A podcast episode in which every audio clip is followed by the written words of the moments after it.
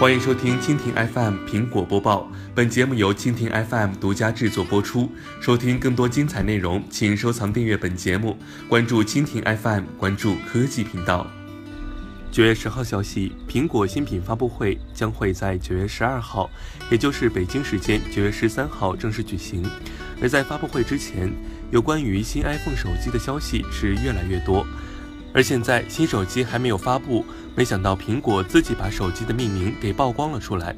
开发者 Steve 已经发掘出了 LET 版的 Apple Watch 的信息，不过在固件之中，这位开发者发现了一个大秘密：苹果已经将新的 iPhone 的命名确认完毕，就叫做 iPhone 八或者 iPhone 八 Plus，而全面屏手机叫做 iPhone X。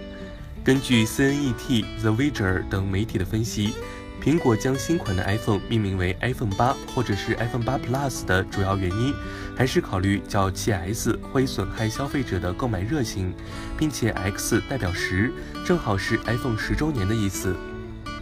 以上就是本期苹果播报的全部内容，更多精彩内容尽在蜻蜓 FM。